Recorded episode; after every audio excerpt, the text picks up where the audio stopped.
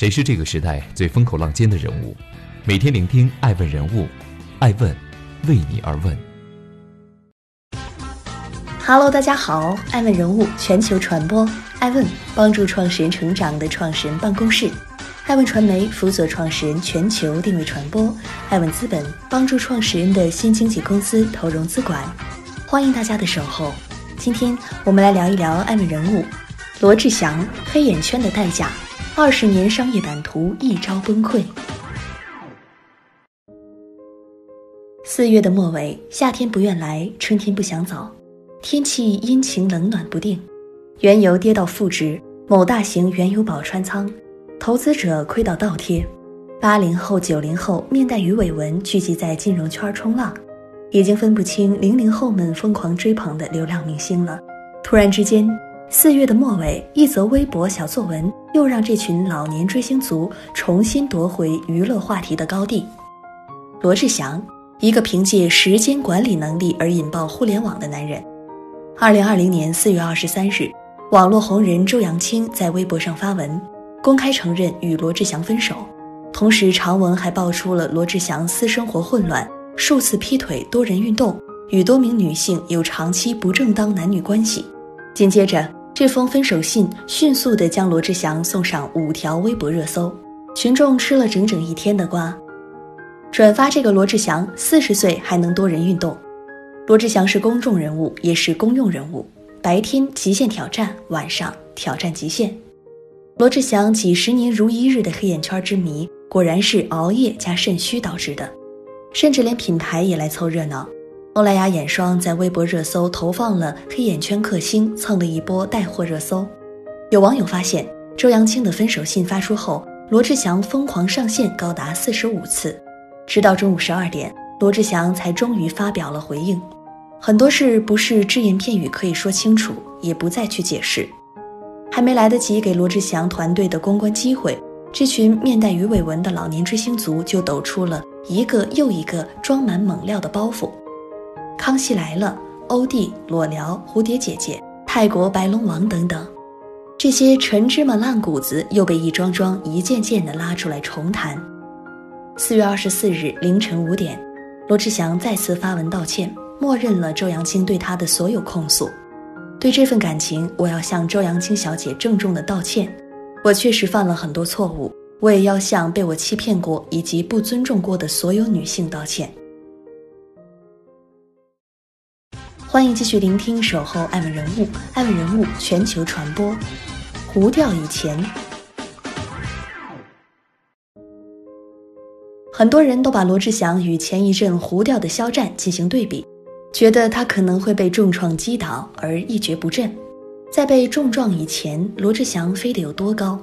一九七九年，罗志祥出生于台湾省基隆市。从小家境一般，整个家庭依靠爸爸的简单乐器和妈妈的歌喉为生。从五岁起，罗志祥就跟随父母在外演出。少年时期，罗志祥考进了华冈艺校，然而却由于没钱交学费，被迫放弃。一九九五年，十六岁的罗志祥参加了“四大天王就是你”的模仿大赛，正式踏入娱乐圈，同时也开始了自己资本累积的过程。在自己主持的三档电视节目均获收视冠军，成为三冠王以后，二零零三年罗志祥推出首张个人专辑《Show Time》。那一年，肖战还在念初中，王一博刚好六岁。日后，罗志祥的成功基本可以概括为两点：出色的经商头脑，为了成名不辞辛劳。二零零六年，罗志祥的经商头脑开始显露出来，他自创了街头潮牌地缘有限公司。营业额达到数千万，后来还自创了娱乐经纪公司创造力娱乐公司，旗下签约的有男女艺人，罗志祥会为他们定期承接出演，在中间赚取佣金。接下来的几年时间里，罗志祥可谓是风生水起，专辑、演唱会、主持，他在这个圈子奔波劳碌，露脸的机会也越来越多。二零零七年，一枝独秀 Show on Stage。第一次世界巡回演唱会开启，便于上海起跑。二零零八年底，罗志祥发行第六张国语专辑《潮男正传》。二零一零年发行第七张个人国语大碟《罗生门》，成为二零一零年台湾地区的年度唱片销售总冠军，同样正值台湾偶像剧风靡一时。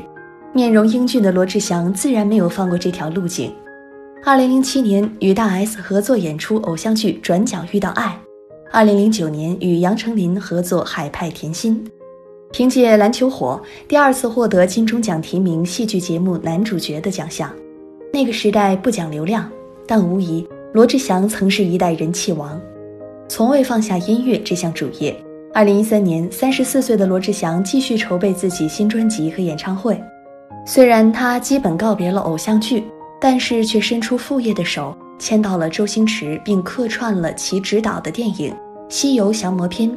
紧接着，二零一四年他又参演了周星驰电影的《美人鱼》。二零一五年，罗志祥似乎下定决心来内地发展，成为《极限挑战》、二零一七《快乐男生》、这就是街舞、创造一零一等大热娱乐节目的常驻嘉宾。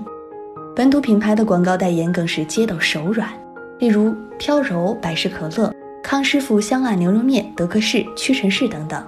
早在2013年，罗志祥就以1.26亿人民币打败周杰伦，登上最吸金中国台湾地区艺人收入榜的榜首。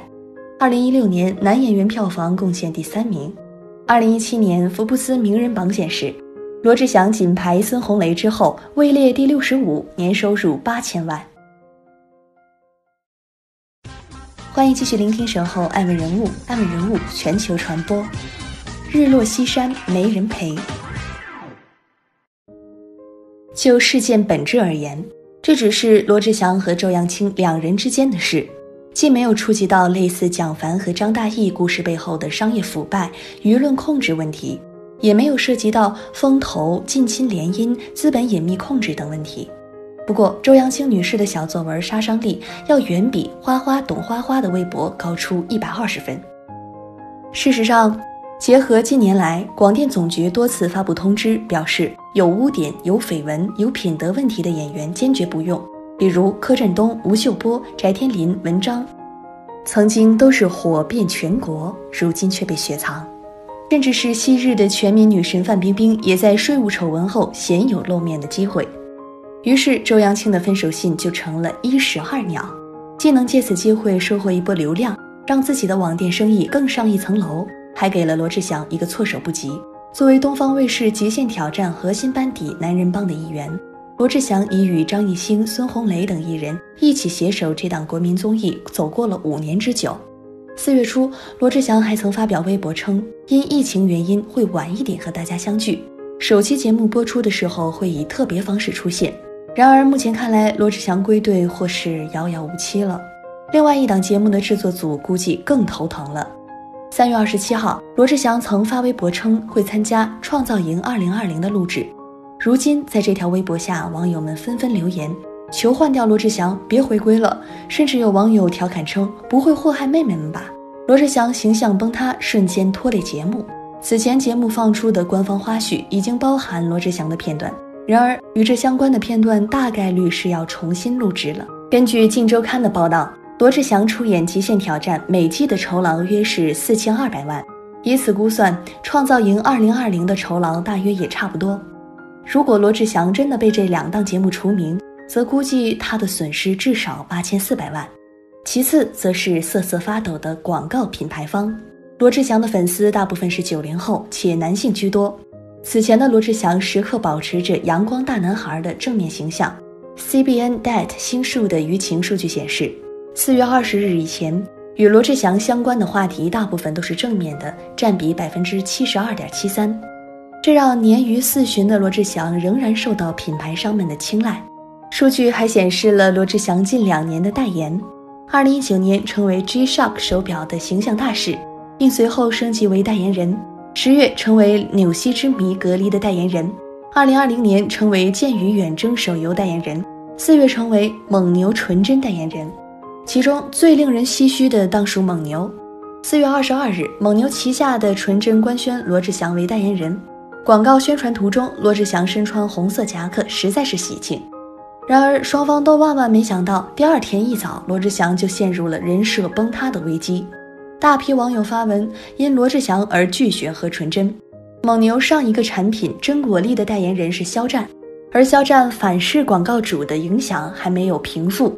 四月二十三日，消息一出，蒙牛官方火速撤下了与罗志祥有关的海报，就连罗志祥本人也赶紧帮品牌方避嫌，悄悄删掉了四月二十二日为纯真推广的微博。而这意味着罗志祥将损失一大笔的代言费，甚至面临赔付违约金的风险，最后是崩盘的商业版图。截至今日。罗志祥在中国内地共有四家公司，并在其中三家担任股东，分别是上海牛秀文化发展有限公司、秀桑影视文化上海工作室和秀罗影视文化工作室，其持股比例分别为百分之六十、百分之九十和百分之九十。罗志祥还在上海牛秀文化发展有限公司里担任董事。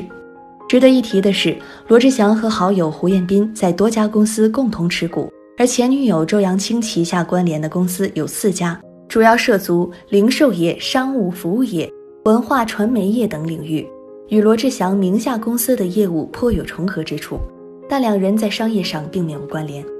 一边是前女友的扶摇直上，另一边则是自己和名下公司的万人唾弃。